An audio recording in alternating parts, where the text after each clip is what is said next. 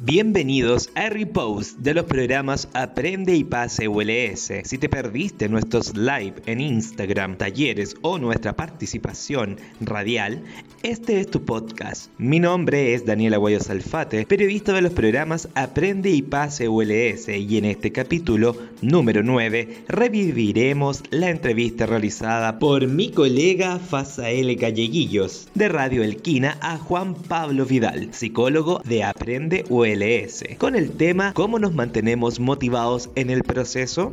Vamos a dar la introducción al eh, psicólogo Juan Pablo Vidal Tamayo, psicólogo del programa Aprende de la Universidad de La Serena. Antes de comenzar a comunicarnos con él, vamos a dar una pequeña introducción.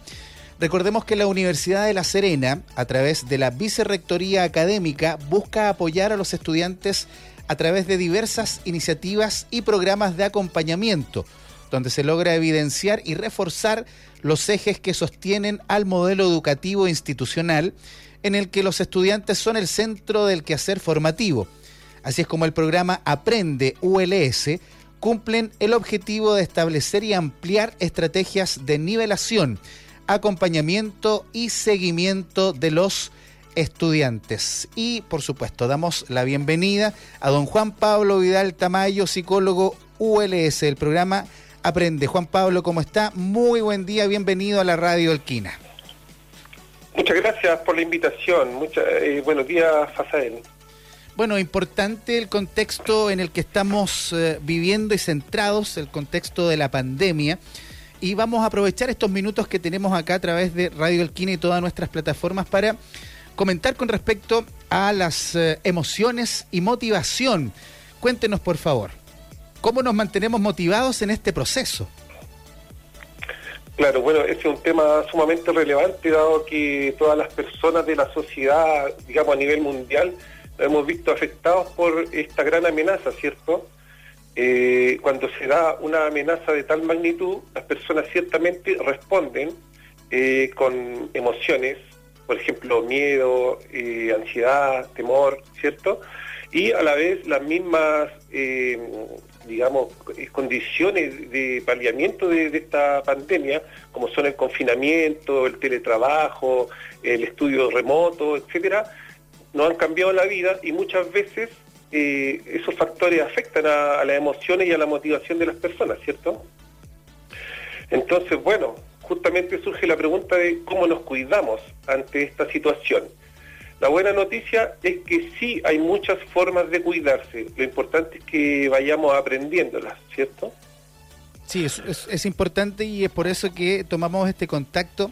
Eh, dentro, reitero, del contexto de la pandemia, hay mucha gente que a esta hora está en sintonía. Desde la Rayana aguanta, hay muchas localidades rurales, hay mucho adulto mayor que lleva confinado más o menos cuatro, cuatro meses y algo, y es sumamente importante los tips que se puedan entregar en estas cápsulas. Claro, y además a eso sumemos que en Chile especialmente venimos de un proceso más largo, ¿cierto? Que, podemos vincular con el, el movimiento social que se dio en Chile y que de alguna manera sigue presente. ¿ya? Así que nos ha tocado complejo a los chilenos. Y bueno, ¿qué decir sobre la motivación? En primera instancia, es sumamente importante pensar que, digamos, no hay recetas universales, ¿ya? Porque todas las personas somos diferentes, pero sí podemos decir ciertas cosas que le, sirvan a, una gran mayoría.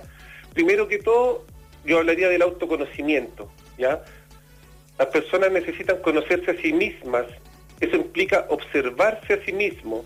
Quizás si ahora tenemos un tiempo para reflexionar, podemos hacerlo y así aplicar eh, las diferentes ideas que podemos encontrar en el medio a nuestra propia vida y usar las que más nos sirvan, ¿cierto? Eh, pensemos qué, qué nos está pasando. Por una parte, eh, el encierro y el no poder hacer las actividades como las hacíamos habitualmente genera ciertamente mucha frustración, ¿ya? Entonces, claro, la frustración es uno de los enemigos de la motivación. También se da muchos casos, los estudiantes, por ejemplo, me cuentan mucho eh, que están desanimados, que, digamos, si bien en un principio, cuando, se, cuando todavía no estaba eh, completamente la enfermedad instalada en, en Chile, las personas se lo tomaron un poco más tranquilamente, ciertamente con el tiempo esto se va agudizando, ¿ya? Y las personas empiezan a perder el ánimo, empiezan a perder las ganas de hacer las cosas, también eh, se le dificulta concentrarse, ¿ya? Entonces, de alguna manera tenemos que asumir un rol activo, ¿cierto? Tenemos que hacer un, rol activo para enfrentar este desánimo o esta frustración, ¿ya? Y aquí me gustaría hacer una cita de, del psicólogo William James que decía, el pájaro no canta porque es feliz, el pájaro canta para ser feliz, ¿ya? Es decir, necesitamos asumir un rol activo, necesitamos cuidarnos, ¿ya? ¿Y cómo nos cuidamos?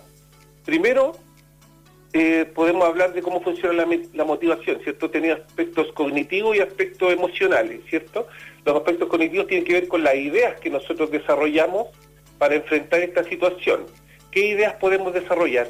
Primero que todo, podemos ejercitar la aceptación, ¿ya?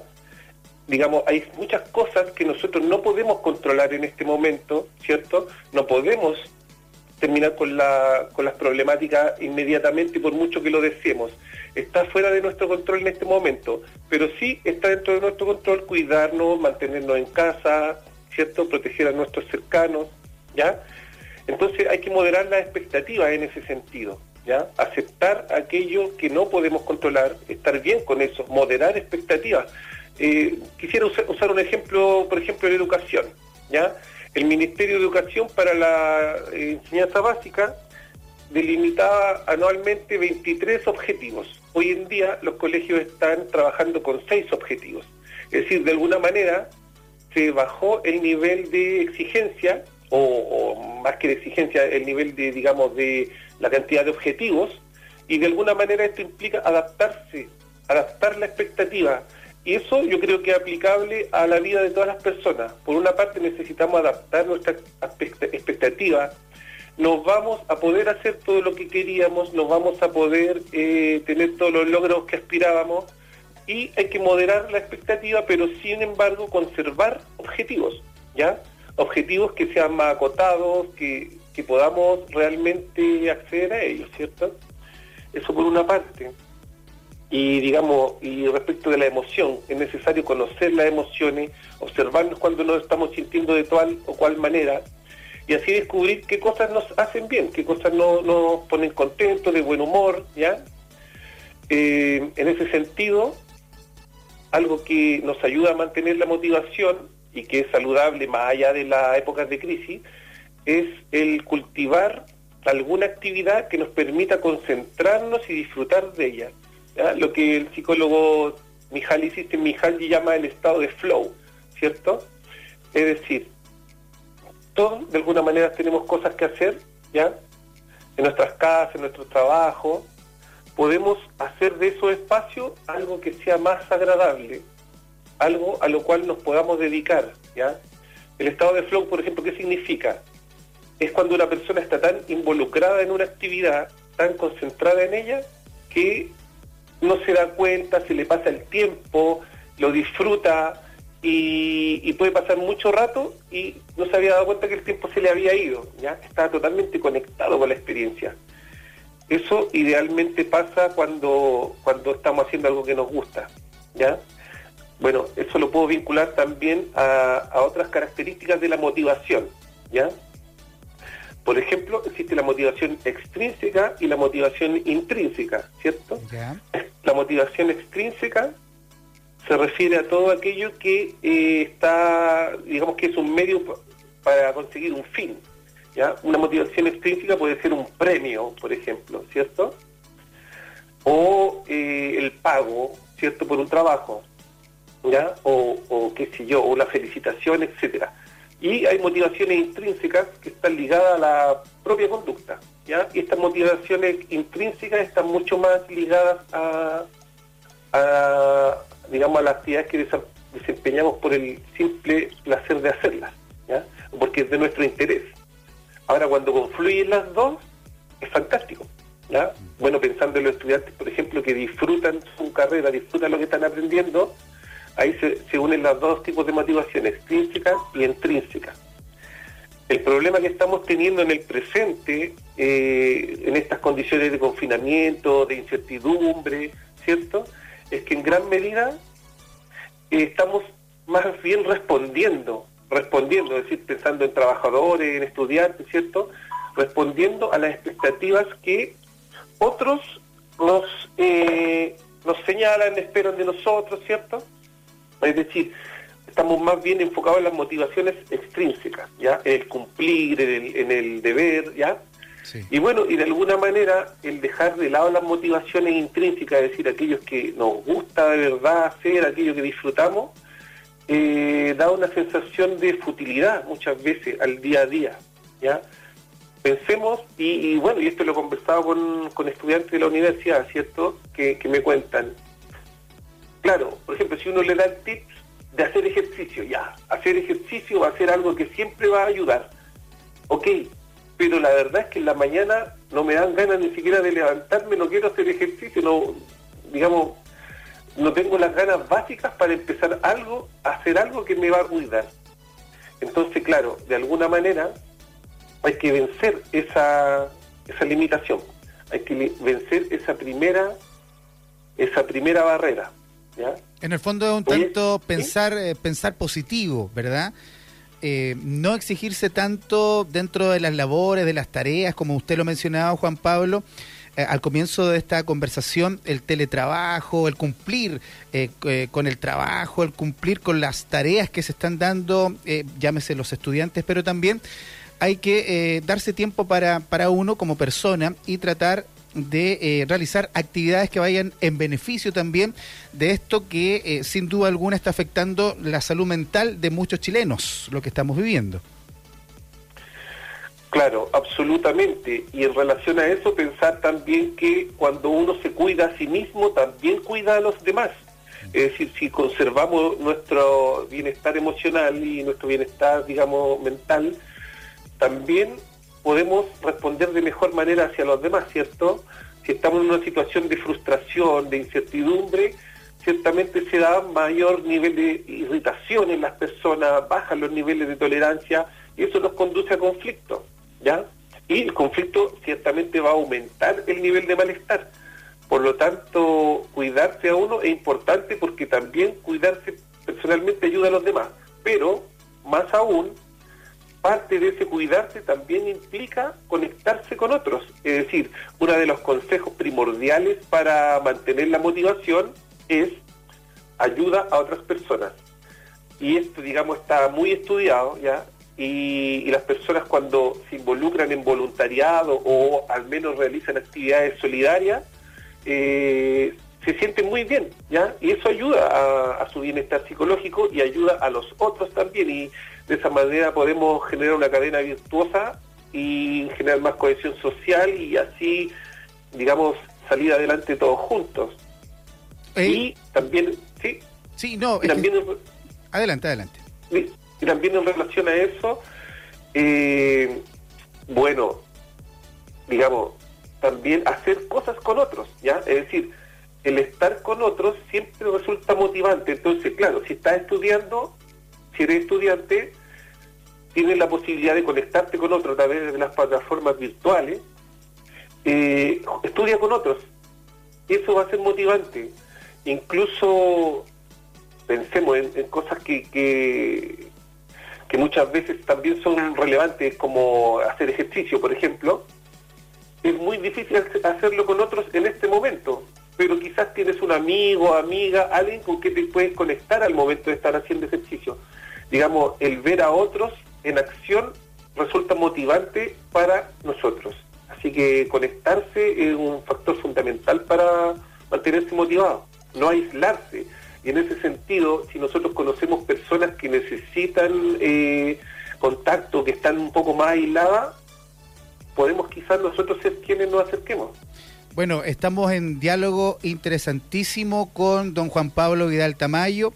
Él es psicólogo del programa Aprende de la Universidad de La Serena y creo que ha mencionado varios conceptos sumamente importantes e interesantes. El concepto, el conectarse. Usted lo hablaba, usted lo decía, el conectarse con la realidad, el conectarse con eh, personas que están eh, muchas veces no pasándolo bien, nos eh, enseña a darnos cuenta de que nosotros podemos ayudar, pensar más positivo y hay gente que lo está pasando bien didácticamente eh, más mal que nosotros. Una cosa así, ¿verdad?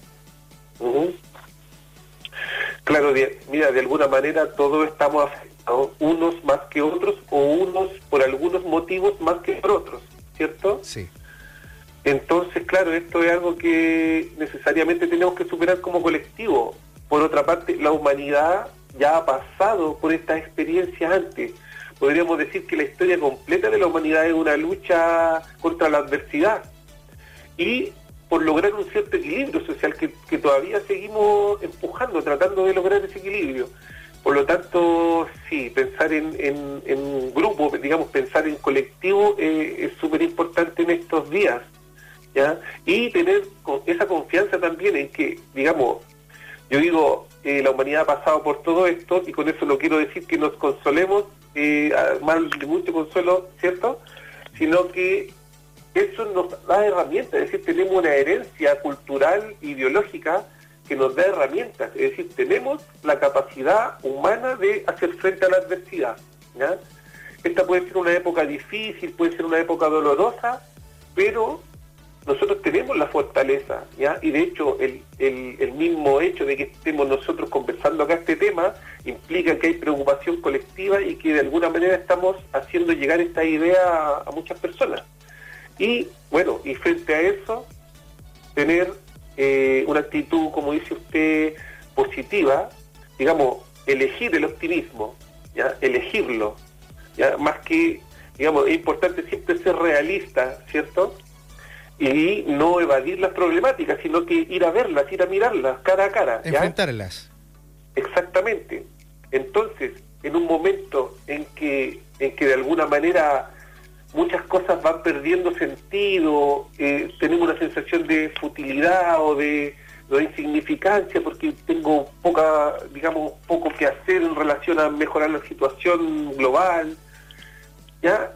O me veo frustrado porque no puedo desarrollar mis actividades, tengo que asumir un rol activo y buscar aquello que es significativo para mí. ¿ya? Es decir, me puedo preguntar, ¿qué significa esto para mí? ¿Qué es verdaderamente importante para mí en este momento? ¿Ya? ¿Hay alguna manera en la que yo pueda actuar para que dé sentido a este momento que estoy viviendo? Entonces, de alguna manera, puede ser una gran oportunidad, como, como se dice, como decía el poeta Bertolt Brecht, una crisis es aquel momento en que lo viejo no termina de morir y lo nuevo no termina de nacer. Ciertamente van a nacer muchas cosas nuevas en este periodo y de hecho hay experiencias internacionales, post-crisis, post-pandemias de hecho, eh, en que la población aprendió, aprendió mucho más sobre salud mental y aumentó su preocupación por los demás. Hay experiencias que, se han registrado de ese tipo, es decir, es muy posible de que nosotros aprendamos mucho sobre esta crisis y podamos poner eso en juego, ¿ya? Estamos viviendo una época como nunca se vivió antes. Es decir, pandemias han habido antes, pero nunca habíamos estado tan conectados como civilización, podríamos decir.